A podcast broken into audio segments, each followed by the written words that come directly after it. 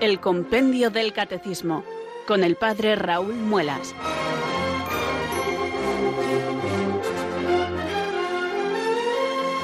Muy buenas tardes, queridos oyentes de Radio María. Son las cuatro o las tres en Canarias. Aquí comienza una nueva edición del programa El Compendio del Catecismo de la Iglesia Católica. Reciban desde Talavera de la Reina un saludo muy cordial del Padre Raúl Muelas, que un día más les habla desde estos micrófonos de Radio María, la radio de la Virgen, la fuerza de la esperanza. Sed todos bienvenidos.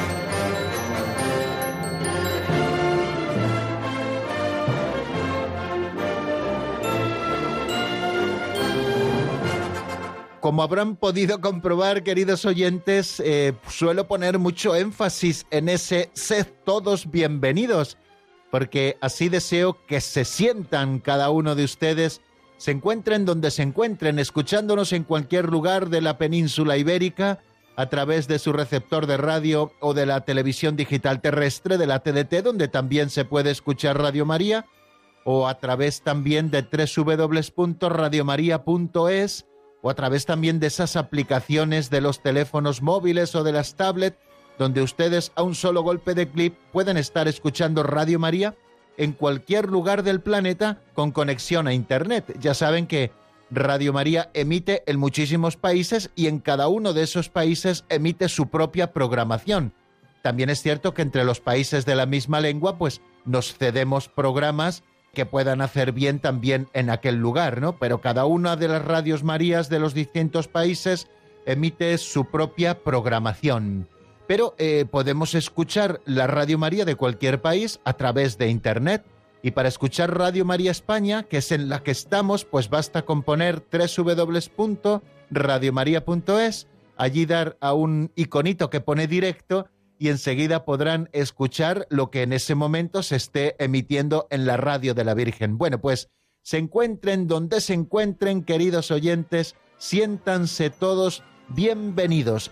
Bienvenidos, de verdad, que una de las funciones también del presentador del programa no es solamente ir desarrollando, comentando los temas del compendio del catecismo, sino ser un poco el anfitrión que hace que todos se sientan a gusto y me gustaría también saber cumplir mejor esta misión. Por eso, en ese sed todos bienvenidos, pongo cada día alma, vida y corazón para quererles transmitir mis mejores deseos y toda la ilusión que tengo precisamente en este encuentro, en este encuentro que se desarrolla cada tarde y que cada tarde renovamos esa ilusión para que la rutina nunca haga mella en nosotros, sino que cada día nos enfrentemos a los números del compendio del Catecismo de la Iglesia Católica con ilusión renovada y con toda la novedad que contiene siempre la verdad de nuestra fe. En este libro de texto, así llamado, y así se llama también nuestro programa, Compendio del Catecismo de la Iglesia Católica, nosotros estamos encontrando en esas preguntas y respuestas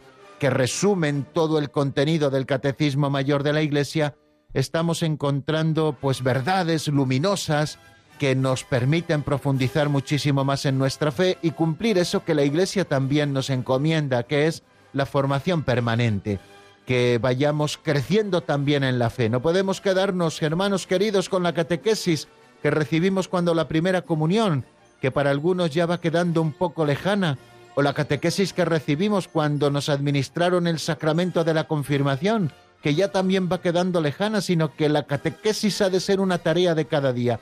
Y qué bien lo hace Radio María poniendo una catequesis por la mañana en la que estudiamos a las 8 de la mañana el Catecismo Mayor de la Iglesia con el Padre Luis Fernando de Prada, o nos vamos acercando también de distinta manera con don José Ignacio Monilla en ese sexto continente, y qué bien lo hace también que todas las tardes nos propone estudiar el compendio del Catecismo para que estemos en constante formación, porque todo lo que aprendamos de la fe siempre será poco. Cuanto más profundicemos en ella, mucho mejor, queridos oyentes. Y sabedores de que esta es una tarea que supera nuestras fuerzas, porque conocer la verdad de nuestra fe, esa que Dios ha revelado, es imposible si Dios mismo no nos abre el corazón. Sabedores de esto, cada tarde nosotros invocamos al Espíritu Santo, que es el que nos conduce hacia la verdad plena, como nos dice Jesucristo. Y la invocamos con una oración que ya se ha hecho clásica y tradicional en nuestro programa porque la rezamos todos los días, que dice así. Ven, Espíritu Santo, llena los corazones de tus fieles y enciende en ellos el fuego de tu amor. Envía, Señor, tu Espíritu que renueve la faz de la tierra. Oh Dios, que llenaste los corazones de tus fieles con la luz del Espíritu Santo, concédenos que, guiados por el mismo Espíritu, sintamos con rectitud y gocemos siempre de tu consuelo.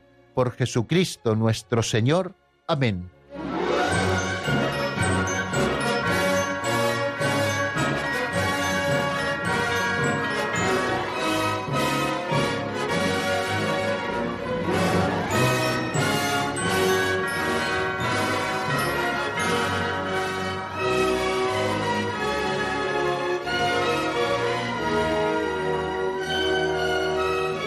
Un día, queridos oyentes, eh, les prometo que nos entretendremos en analizar o en explicar esta oración que rezamos todos los días, pero hoy me gustaría hacer hincapié en eso que pedimos al final de la misma.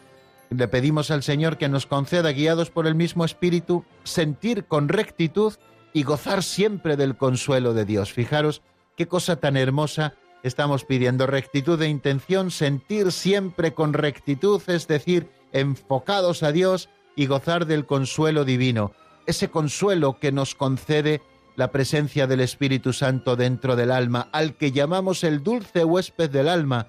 Si lo llamamos dulce huésped del alma, es porque con su inhabitación en nosotros por la gracia nos está aportando todo el consuelo. Bueno, vamos a seguir adelante, queridos amigos, porque cada día podríamos decir mil cosas de todo lo que aparece aquí en torno al compendio del catecismo, pero no nos tenemos que entretener mucho más de lo debido.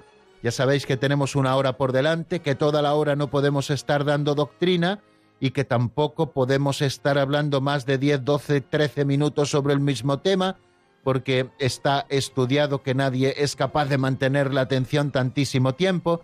Por eso, de vez en cuando cambiamos de tema, tenemos secciones diversas, bueno, dentro de un mismo discurso y dentro de un mismo programa, cambiamos de vez en cuando también de voces, y eso lo hacemos también cada día en este segundo momento en el que abrimos el libro de las pinceladas de sabiduría. Tenemos a un locutor con nosotros, nuestro amigo Alberto, que cada día se encarga de leernos la pincelada sobre la que luego reflexionamos. Las pinceladas de sabiduría son pequeñas piezas literarias de poco más de un minuto, historietas, narraciones, muchas veces con forma de fábula, como ha sucedido en la semana pasada que tuvimos eh, varios ejemplos o varias pinceladas en las que los protagonistas eran animales. Bueno, otras veces tienen otro género literario, pero siempre son narraciones con su chispita de alegría y sobre todo muy en positivo que nos ayuda a reflexionar y aplicar en nuestra vida concreta los principios doctrinales que nosotros vamos aprendiendo en el catecismo de la Iglesia Católica. En realidad son como pequeñas y humildes catequesis prácticas o pequeños aperitivos catequéticos como también les digo en otras ocasiones, que permiten que luego nuestro apetito se abra para poder degustar convenientemente esos platos fuertes que son los números del compendio del Catecismo de la Iglesia Católica, tanto el repaso que hacemos de lo visto en el día anterior como el avance de doctrina. Bueno, sin más preámbulos, vamos a por la pincelada de hoy, que se titula Algo más que un diamante.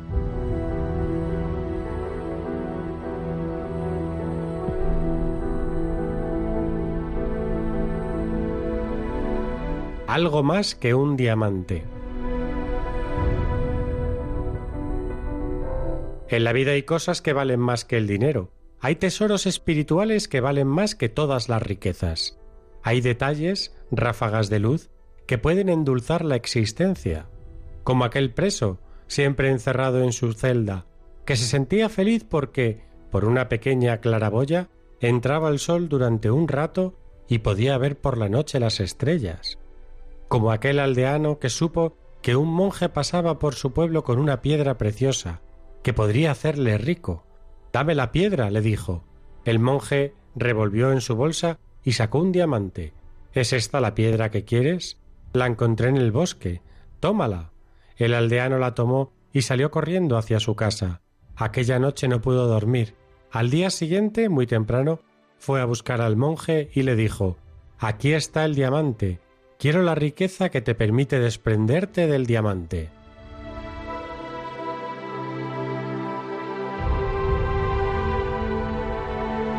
Al terminar eh, de escuchar esta pincelada de hoy, titulada Algo más que un diamante, no sé por qué me viene a la cabeza, queridos oyentes, ese refrán que dice que no es más rico el que más tiene, sino el que menos necesita. Bueno, exactamente no es así. Yo creo que el más rico es el que sabe aprovechar cada una de las pequeñas cosas que la vida le brinda. Es decir, que no se deja llevar por el espíritu de la avaricia, que no permite que disfrutemos de nada, sino que mete en nosotros como un deseo insano de cada vez querer más, querer más, querer más, pero querer más para qué? Pues querer más para acumular, como aquel hombre necio del Evangelio que llenó sus graneros y dijo, bueno, pues ahora me daré buena vida, pero ¿para qué has acumulado riquezas, alma cándida, si otro las va a disfrutar, si hoy mismo te van a exigir la vida, ¿no? Eh, bueno, pues eso que nos dice el Señor en el Evangelio, qué verdad es. No es más rico el que más tiene, sino el que menos necesita o el que mejor sabe aprovechar las pequeñas o grandes cosas que el Señor ha puesto en su camino. Es decir, el que vive orientado verdaderamente hacia su principio y fundamento. Quizá lo he repetido ya en muchas ocasiones, pero las cosas importantes hay que repetirlas mil veces, Así lo han hecho nuestros padres con nosotros. Nos repetían las cosas una y mil veces porque las cosas importantes, ya lo saben, hay que repetirlas. ¿Y cuál es el principio y fundamento? Que nuestra vida ha sido hecha para alabar, hacer reverencia y servir a Dios nuestro Señor. Ese es el fin de nuestra existencia. Decíamos al principio de la explicación del compendio del catecismo, y creo que hace unos días hacíamos alusión a ello, que el hombre es capax deis, es decir, somos capaces de Dios. Dios nos ha creado con una semilla de eternidad dentro de nosotros, nos ha hecho su imagen y semejanza y nos ha dado la capacidad de poder buscarlo, de poder desearlo. Bueno, pues nosotros estamos orientados hacia Dios y en Él encontraremos nuestra plenitud, nuestra felicidad. No la encontraremos en los bienes materiales. De manera que si buscamos y nos empeñamos en acumular tesoros que los ladrones pueden robar o las polillas pueden roer, estaremos perdiendo el tiempo y la categoría y lo estaremos haciendo miserablemente. Tenemos que saber que hay tesoros espirituales que valen muchísimo más que todas las riquezas, que hay cosas que valen mucho más que el dinero y esas cosas tenemos que situarlas en la escala jerárquica de nuestra vida en el lugar que le corresponde, ¿no?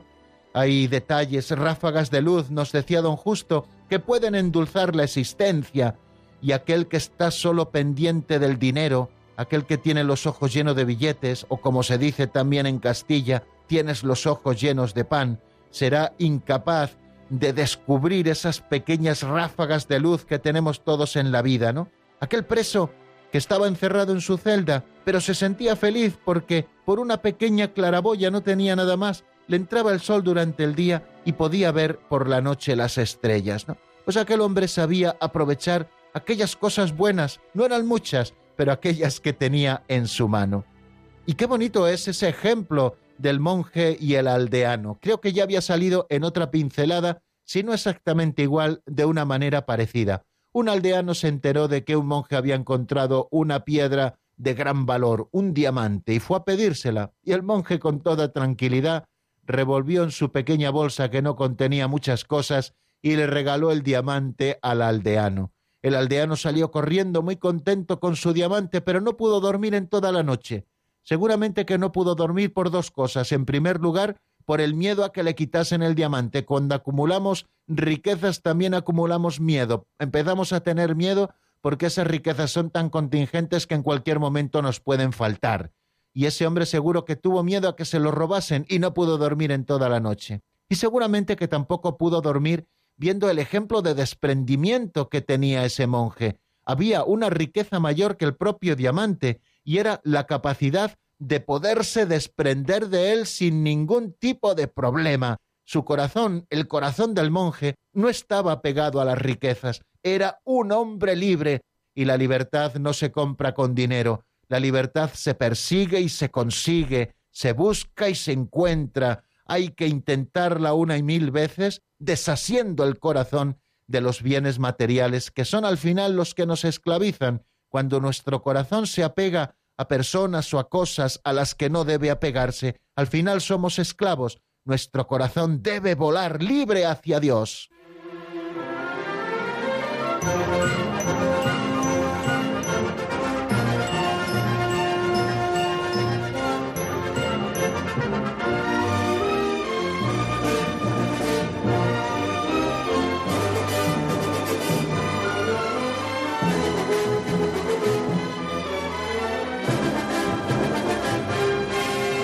Continuamos, queridos oyentes, aquí en la sintonía de Radio María. Eh, aprovecho para saludar nuevamente a aquellos oyentes que durante los últimos minutos se han ido incorporando a nuestra sintonía. Por aquello que les digo siempre de que la radio es una sala abierta donde va entrando y saliendo gente según van pudiendo, porque no todo el mundo puede comenzar a escuchar el compendio del catecismo a las cuatro en punto cuando suena nuestra sintonía de entrada ni todo el mundo puede quedarse hasta el final. Por eso, de vez en cuando tenemos que renovar nuestro saludo porque hay oyentes que se van incorporando y de vez en cuando tenemos que recordar dónde nos encontramos porque aquel que llega despistado hasta nuestra sintonía y se queda un ratito escuchando, pues tiene que saber que estamos en el compendio del Catecismo de la Iglesia Católica, que le está hablando el padre Raúl Muelas desde Talavera de la Reina, como cada tarde en esta franja horaria de 4 a 5 en la península de 3 a 4 en Canarias. Y ahora vamos a afrontar el tercer momento de nuestro programa, después del saludo inicial y de esa oración al Espíritu Santo, con la que nos encomendamos para que Él nos ilumine con su luz y nos fortalezca con su gracia para poder cumplir el cometido de estudiar la Sagrada Doctrina, y después también de esa pincelada de sabiduría, que es una catequesis práctica que nos dispone luego a degustar los manjares de los números del compendio pues pasamos al tercer momento que lo titulamos Repaso de lo visto en nuestro último programa. Bueno, para que nos situemos bien, puesto que hace varios días que no avanzamos en la doctrina, puesto que hemos tenido reposición de programas, decirles que hemos comenzado el capítulo segundo de la sección segunda de la segunda parte del catecismo. Ya les digo muchas veces que esto parece un trabalenguas, pero en realidad no lo es. Es simplemente intentar desarrollarles el esquema eh, del índice eh, del compendio del catecismo. El compendio tiene cuatro partes, la les credendi, la les celebrandi, la les vivendi y la les orandi, es decir, lo que tenemos que creer, lo que tenemos que celebrar, lo que tenemos que vivir y lo que tenemos que rezar. Bueno, pues nos encontramos en la segunda parte, la celebración del misterio cristiano, lo que la Iglesia celebra. Y dentro de esta segunda parte hay como dos grandes secciones la primera sección de temas introductorios sobre la Sagrada Liturgia, que se titula La economía sacramental, y luego una segunda parte en la que en cuatro capítulos vamos estudiando todos los sacramentos de la Iglesia y además también otras celebraciones propias de la Iglesia como son las exequias o como son, por ejemplo, los sacramentales. Bien, pues en los tres primeros capítulos de esta segunda sección estudiamos en primer lugar los sacramentos de la iniciación cristiana, bautismo, confirmación y Eucaristía, y el otro día empezábamos el segundo capítulo que nos habla de los sacramentos de la curación, y empezábamos además con un número introductorio que es el 295, en el que se pregunta el compendio por qué Cristo instituyó los sacramentos de la penitencia y de la unción de los enfermos. Estos son los dos sacramentos de los que vamos a hablar precisamente en este capítulo segundo. Los sacramentos de la curación son el sacramento de la penitencia y el sacramento de la unción de los enfermos. Y nos decía, y lo recuerdo así de una manera muy sumaria porque ya lo tenemos repasado del jueves pasado, Cristo, médico del alma y del cuerpo, instituyó los sacramentos de la penitencia y de la unción de los enfermos, porque la vida nueva que nos fue dada por Él en los sacramentos de la iniciación cristiana puede debilitarse y puede perderse para siempre a causa del pecado. Por ello, Cristo ha querido que la Iglesia continuase su obra de curación y de salvación mediante estos dos sacramentos. Aparece en primer lugar la definición de Cristo como médico de las almas y de los cuerpos, que instituye dos sacramentos porque la vida nueva que nos fue dada puede debilitarse o puede perderse para siempre a causa del pecado. Por ello Cristo ha querido que la Iglesia continuase con su obra de curación y de salvación. Nos acordábamos de ese pasaje en el que Cristo cura a un paralítico que le habían descolgado previamente por la azotea para que quedara delante de él. Jesús le dice primero, tus pecados quedan perdonados, y después le dice, toma tu camilla y anda. El Señor ejerce con él esa doble misericordia. Por una parte, le ofrece la salvación plena, perdonándole los pecados, la salud del alma, y después, como signo de que Él tiene potestad para perdonar pecados, le sana también el cuerpo. Bueno, pues el Señor quiere que la Iglesia siga haciendo lo mismo, puesto que la vida nueva que Él nos ha regalado con el bautismo y también en la que hemos profundizado con la confirmación, puede debilitarse la vida de la gracia o puede incluso perderse para siempre por el pecado. El Señor no nos abandona nuestra suerte, sino que como buen médico de las almas y de los cuerpos, ha querido que la Iglesia, su cuerpo, continuase con esta labor suya, ejerciendo esa labor de curación y esa labor de perdón a través de los sacramentos de la penitencia y de la unción de los enfermos. Y dicho esto, eh, nos estuvimos deteniendo en el número 296, que ya está dentro del epígrafe el sacramento de la penitencia y la reconciliación. Así llama al sacramento que perdona nuestros pecados cometidos después del bautismo, sacramento de la penitencia y la reconciliación. Y lo primero que hace, creo que con muy buen criterio, el compendio del catecismo, igual que ha hecho con los precedentes sacramentos, es señalar o hacer una lista de los nombres que recibe este sacramento, puesto que todos estos nombres nos dan pistas para saber mejor lo que es el sacramento del perdón y también para que unos nombres vayan complementando a los otros y podamos abarcar mucho más de este misterio, de este sacramento. Bueno, pues ¿cuáles son esos nombres que recibe el sacramento? Nos dice el compendio del Catecismo en el 296, repito, por si ustedes quieren tenerlo a la vista, que este sacramento es llamado sacramento de la penitencia, primer nombre, sacramento de la reconciliación, segundo nombre, sacramento del perdón, tercer nombre, sacramento de la confesión, cuarto nombre, y sacramento de la conversión, quinto nombre.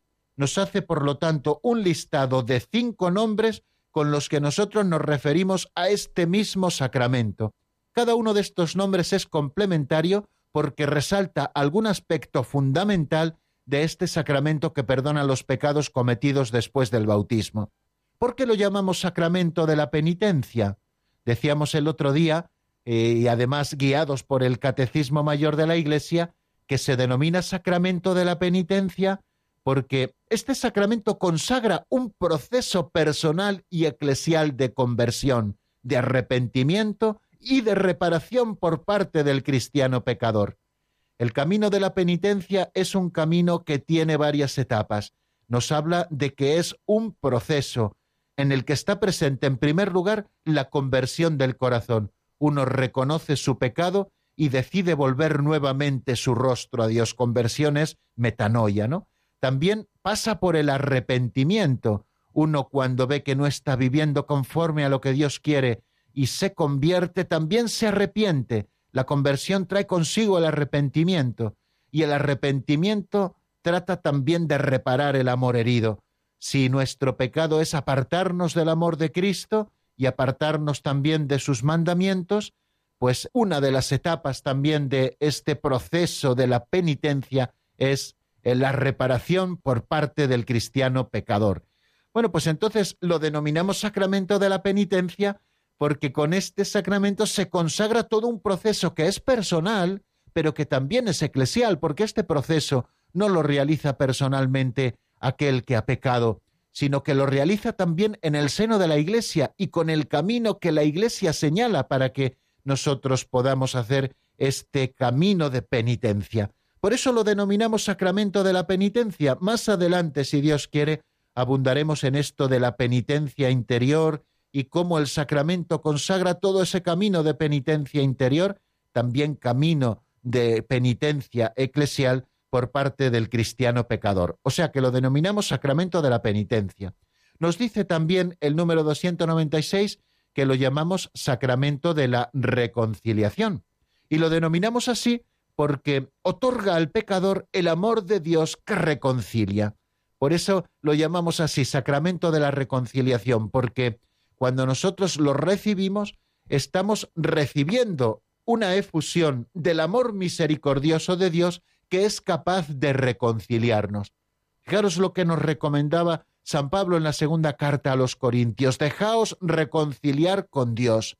Y no solamente reconciliarnos con Dios al que nosotros hemos faltado, sino que esta escuela de reconciliación que nosotros recibimos en el sacramento, por eso es tan recomendable recibirlo con frecuencia, aunque no tengamos conciencia de pecado mortal, porque el que vive en esta escuela de la reconciliación, el que vive del amor misericordioso de Dios, está pronto a responder a la llamada del Señor. Como nos dice él en el Evangelio de San Mateo, si tienes algo contra tu hermano, ve primero a reconciliarte con tu hermano. Y aquel que ha experimentado la reconciliación por la efusión del amor misericordioso de Cristo en su corazón en este sacramento, puede luego, a su vez, ser misericordioso y reconciliarse con sus propios hermanos. Lo llamamos también sacramento del perdón. Sacramento del perdón porque por la absolución sacramental del sacerdote, Dios nos concede el perdón y la paz. Fijaros cómo es la fórmula que el sacerdote reza para dar la absolución sacramental. Dios Padre misericordioso, que reconcilió consigo al mundo por la muerte y resurrección de su Hijo, y derramó el Espíritu Santo para la remisión de los pecados, te conceda por el ministerio de la Iglesia el perdón y la paz Fijaros qué es lo que nos concede, por lo tanto, este sacramento. Nos concede, tras la absolución sacramental del sacerdote, el perdón de nuestros pecados y junto con el perdón, esa paz que necesita nuestro corazón.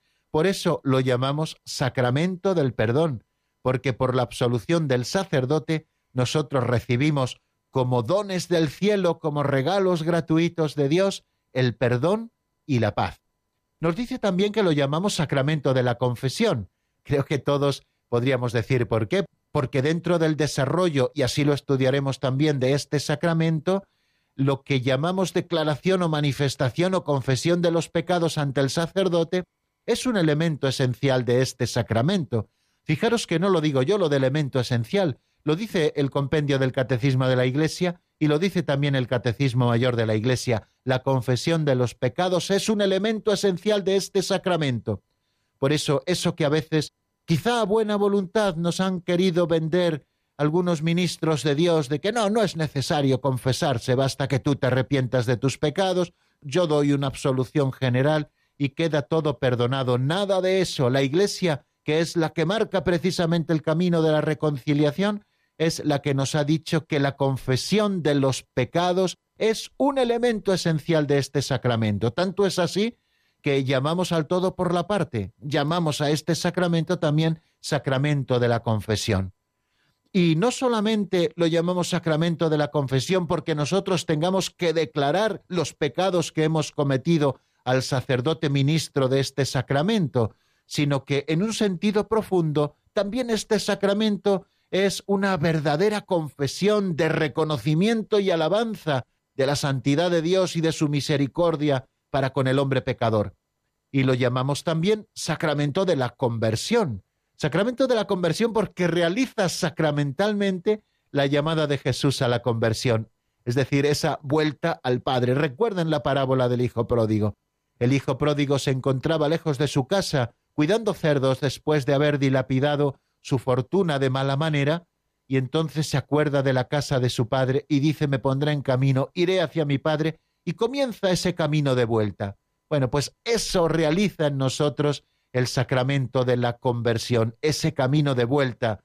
Nosotros cambiamos de mente, volvemos nuevamente el rostro a Dios, queremos encontrarnos con Él, y esto se realiza plenamente en este sacramento esa vuelta al Padre del que el hombre se había alejado precisamente por el pecado.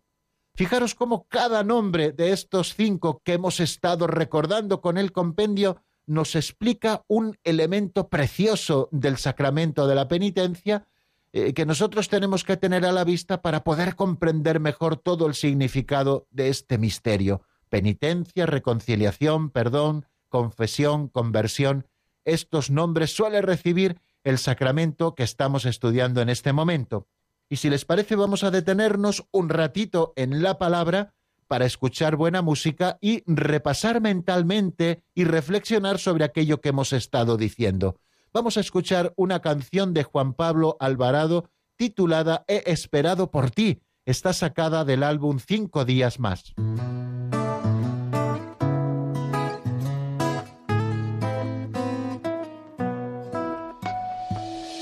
He esperado por ti, tenía ganas de verte. He esperado por ti, por estar frente a frente. He esperado y no sé por qué tanto esperé. Y ahora que estás frente a mí, solo te quiero decir que te alabo Señor, con todo mi corazón, porque tu amor me salvó, con mi guitarra y mi voz, porque me llenas de amor.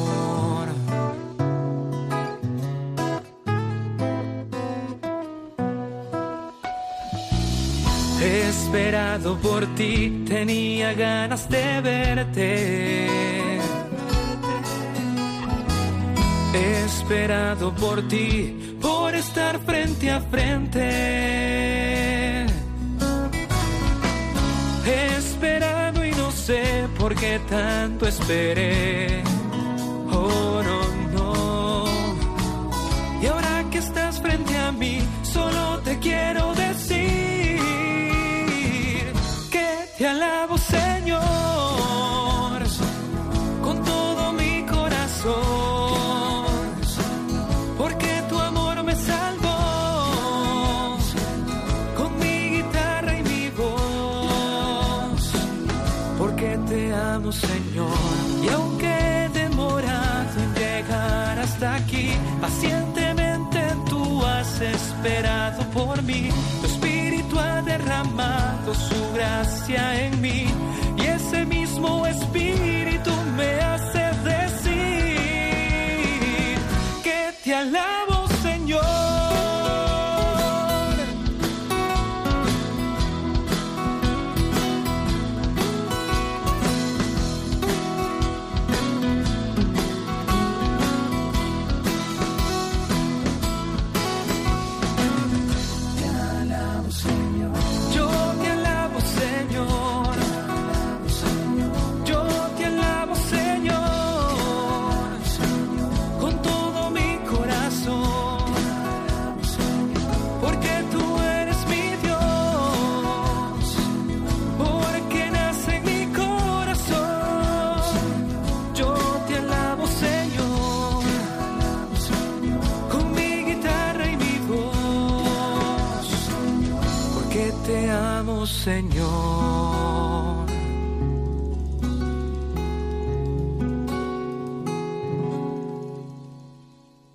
Están escuchando el Compendio del Catecismo con el Padre Raúl Muelas.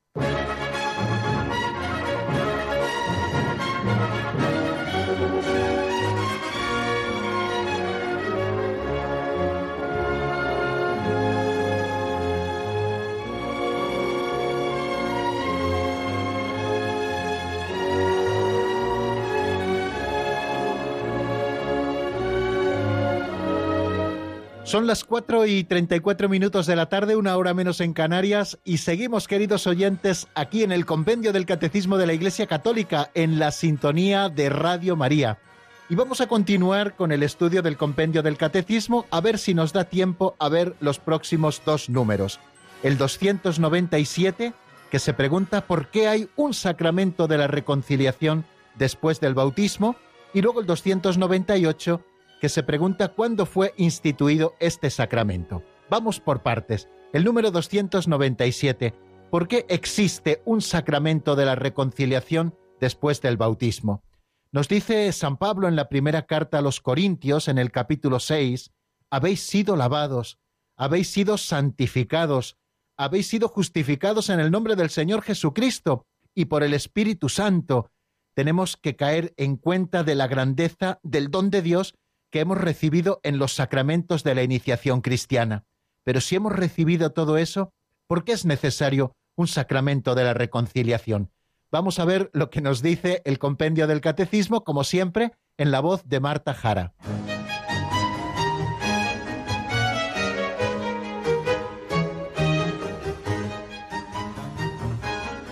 Número 297. ¿Por hay un sacramento de la reconciliación después del bautismo? Puesto que la vida nueva de la gracia recibida en el bautismo no suprimió la debilidad de la naturaleza humana ni la inclinación al pecado, esto es la concupiscencia, Cristo instituyó este sacramento para la conversión de los bautizados que se han alejado de él por el pecado.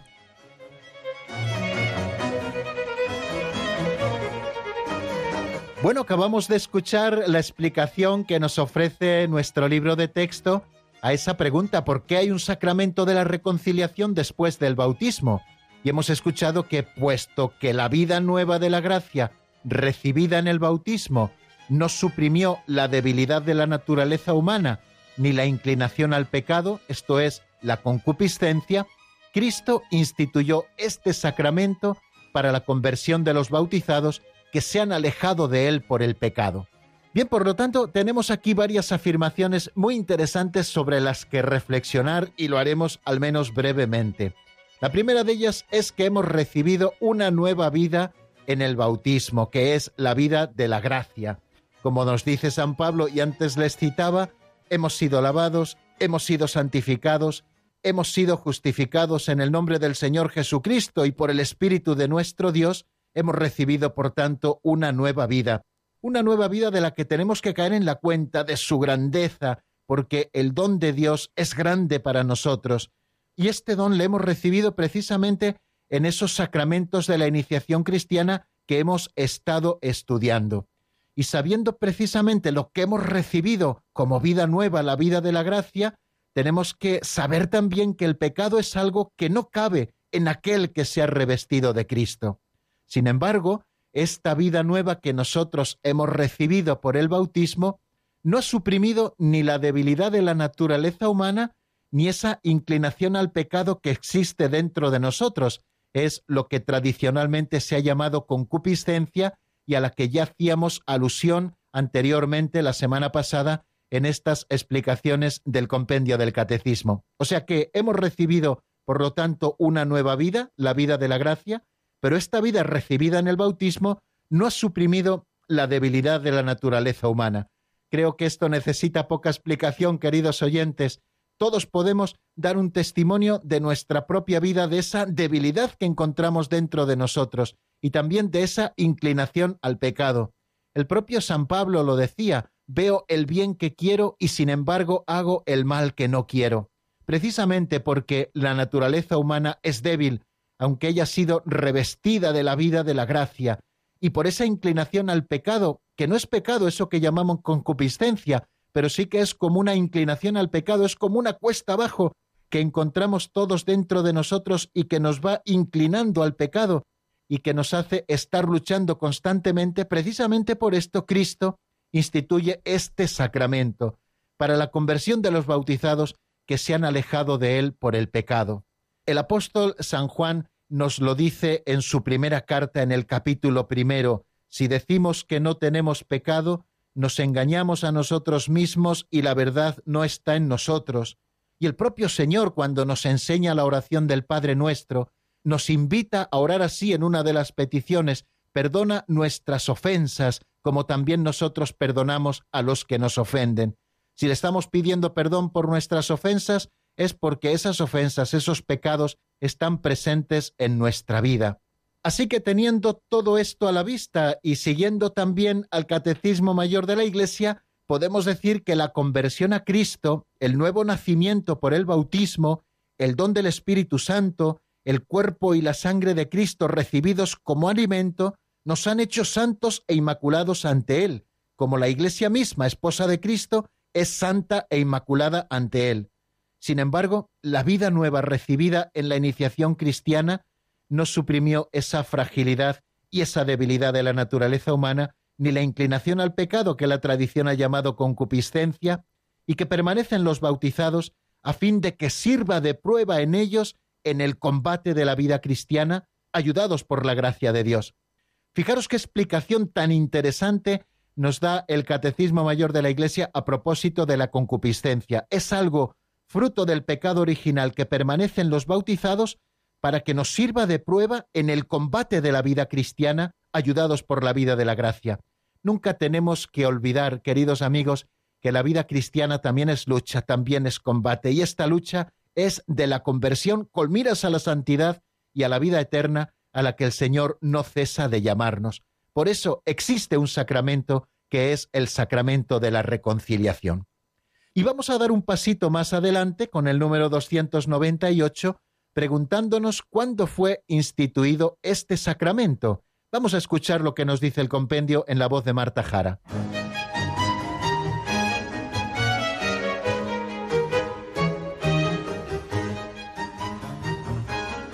Número 298. ¿Cuándo fue instituido este sacramento? El Señor resucitado instituyó este sacramento cuando la tarde de Pascua se mostró a sus apóstoles y les dijo, Recibid el Espíritu Santo. A quienes perdonéis los pecados, les quedan perdonados. A quienes se los retengáis, les quedan retenidos.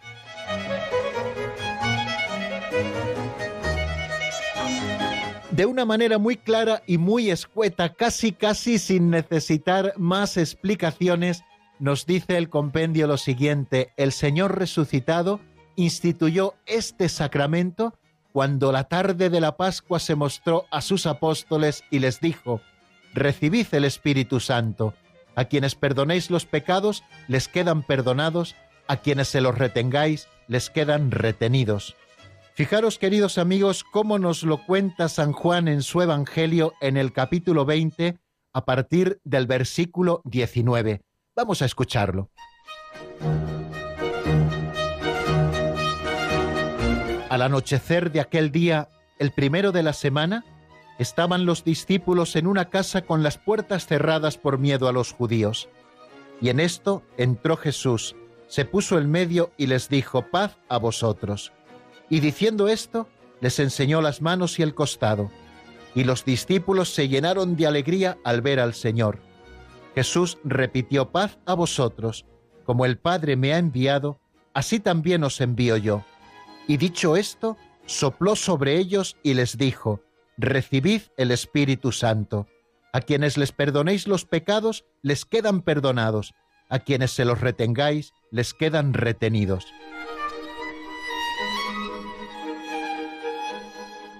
Tal y como nos lo cuenta, queridos oyentes, el compendio del Catecismo, la institución del sacramento de la reconciliación o de la penitencia tuvo lugar la misma tarde de la resurrección de Jesucristo, cuando los apóstoles estaban reunidos en una casa, estaban encerrados, como hemos escuchado en el texto evangélico, por miedo a lo que les podían hacer los judíos, y Jesús resucitado en ese momento se hace presente el medio de ellos, donde ellos estaban, y les dijo, como el Padre me ha enviado, así también os envío yo. Estamos viendo que los apóstoles son enviados a realizar la misma misión para la que Jesucristo fue enviado. Hemos estado viendo estos días precedentes cómo Jesucristo es el médico de los cuerpos y de las almas, y cómo Él no solo sana los cuerpos con esos milagros que realizó, sino que también sana las almas con su misericordia, otorgando el perdón de los pecados. Pues bien, el Señor otorga a los apóstoles ese poder, el poder de perdonar los pecados. A quienes les perdonéis los pecados les quedan perdonados, a quienes se los retengáis les quedan retenidos. Las palabras de nuestro Señor, como vemos en este texto, son muy claras.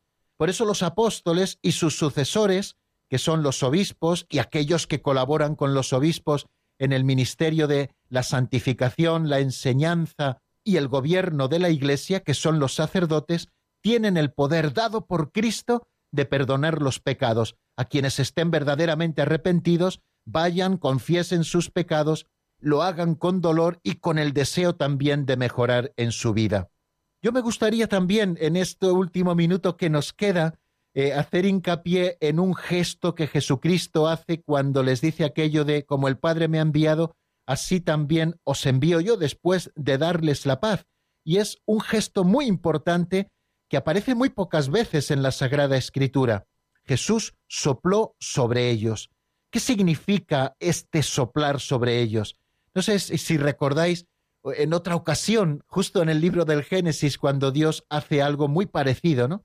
En toda la historia sagrada, esta del cenáculo es la segunda vez en la que Dios sopla sobre el hombre. La primera vez fue cuando creó al hombre. Nos dice el libro del Génesis en el capítulo 2, versículo 7, entonces Dios formó al hombre del polvo de la tierra e insufló en su nariz un aliento de vida, y resultó el hombre un ser viviente. En aquel momento, Dios sopla sobre el hombre para comunicar la vida humana. En este momento que nos narra este texto del capítulo 20 de San Juan, Jesucristo vuelve a soplar sobre los apóstoles para darles el poder de comunicar una nueva vida, el de restaurar la vida del alma a quienes arrepentidos confiesan sus pecados y al ser perdonados por el ministerio de los obispos o de los sacerdotes, puedan tener esa vida nueva de Dios en sus almas, quizá la que habían perdido por el pecado mortal, o quizá esa vida de Dios que se había debilitado por los pecados veniales y que nos inclina a cometer otros más graves. Bueno, queridos oyentes, pues creo que no vamos a decir mucho más de cuándo fue instituido este sacramento. Jesucristo lo instituyó en la tarde de la Pascua, cuando se mostró resucitado a sus apóstoles y les dijo, recibid el Espíritu Santo, a quienes les perdonéis los pecados les quedan perdonados, a quienes se los retengáis les quedan retenidos. Jesucristo regala el Espíritu Santo para que los apóstoles y sus sucesores puedan llevar adelante en el mundo esa misión suya de perdonar los pecados. Bueno, pues lo dejamos aquí, queridos oyentes. Si les parece por hoy, voy a recordarles nuestro número de teléfono de directo por si ustedes quieren llamarnos. Es el 91005 9419, 91005 9419. Y mientras ustedes van marcando, aquellos que deseen hacerlo, vamos a escuchar un tema de Marco López titulado El Señor Reina. Es una canción sacada del álbum Un Paso a la vez.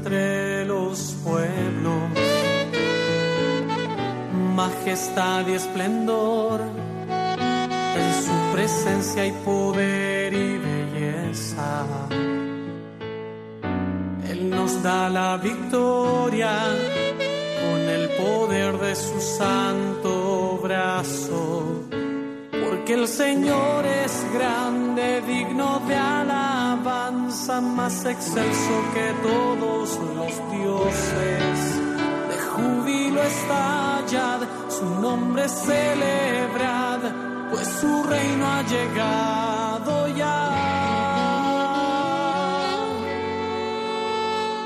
Reina,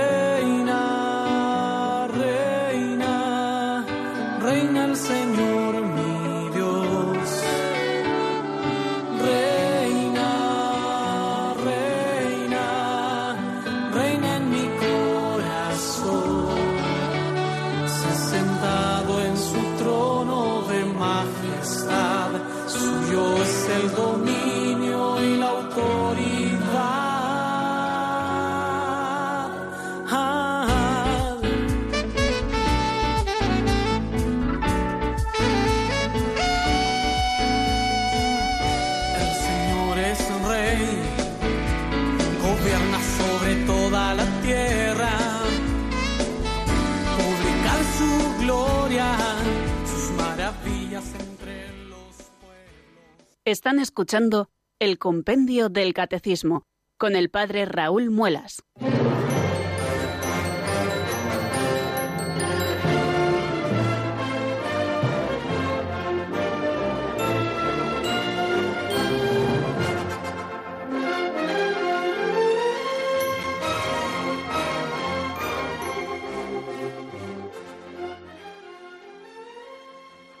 Hemos interrumpido, queridos oyentes, cuando son las 5 menos 10 de la tarde, este tema de Marcos López titulado El Señor Reina, un tema sacado del álbum Un Paso a la vez, para dejar un poquito de tiempo para que ustedes, si lo desean, puedan marcar nuestro número de teléfono de directo. Es el 91 005 94 19.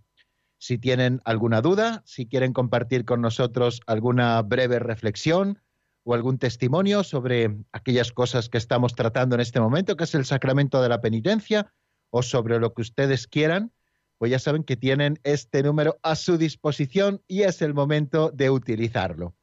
Eh, comentarles que mm, estamos empezando hoy, día 17 de diciembre, eh, la segunda parte del Adviento. Podemos decir que el Adviento tiene como dos grandes partes. Una primera parte hasta el día 17, en el que la Iglesia nos invita especialmente a conmemorar o a pensar o a desear esa segunda venida del Señor, cuando venga en gloria y majestad para eh, restituir plenamente su reino.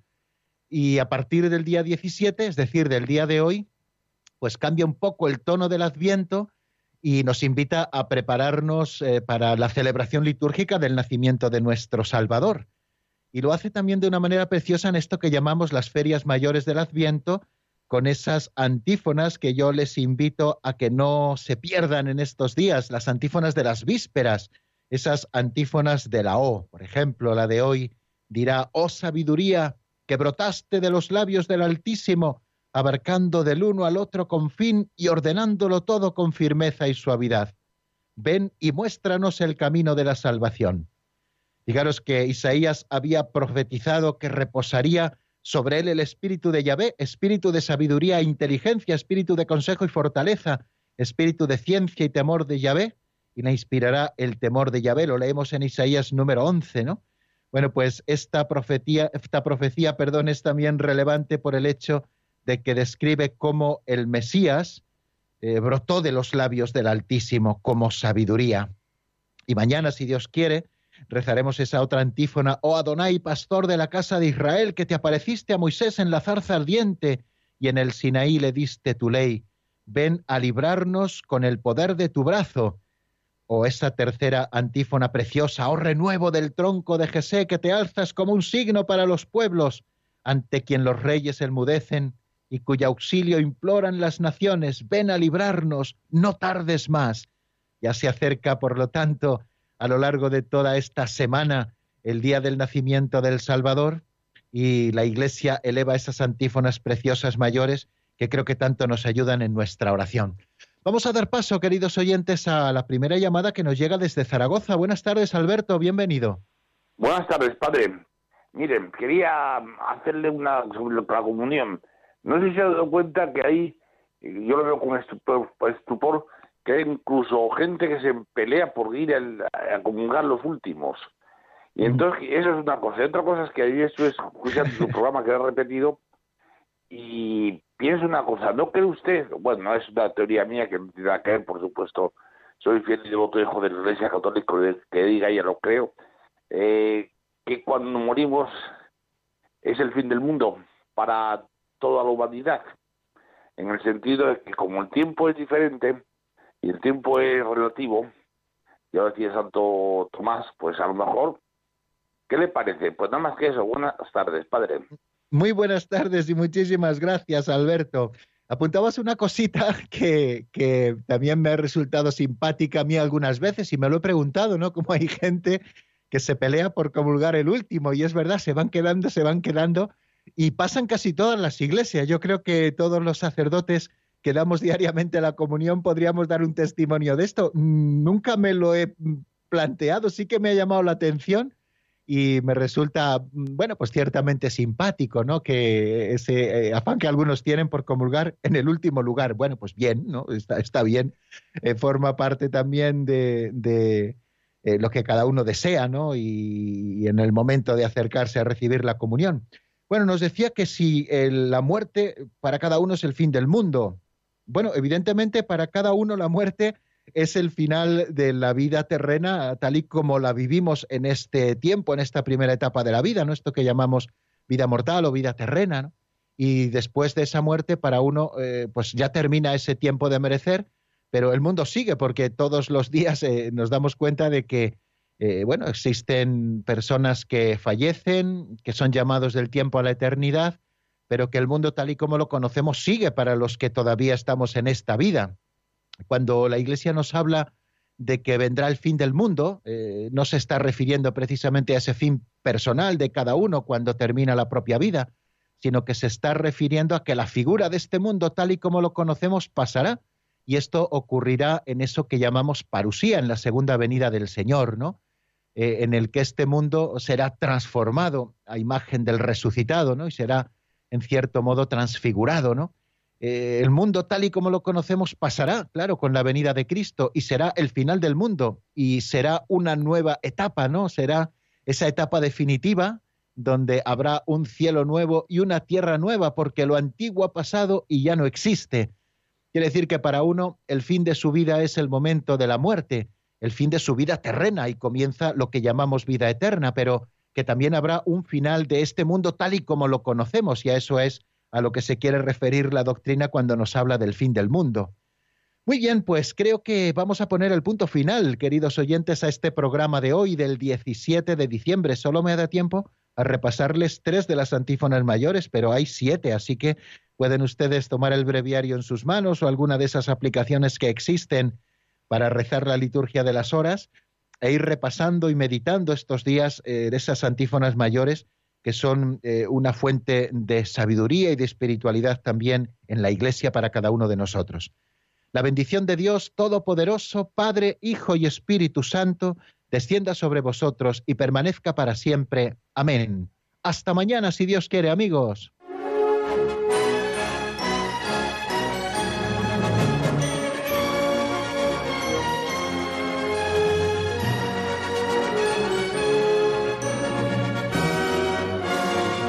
El Compendio del Catecismo con el Padre Raúl Muelas.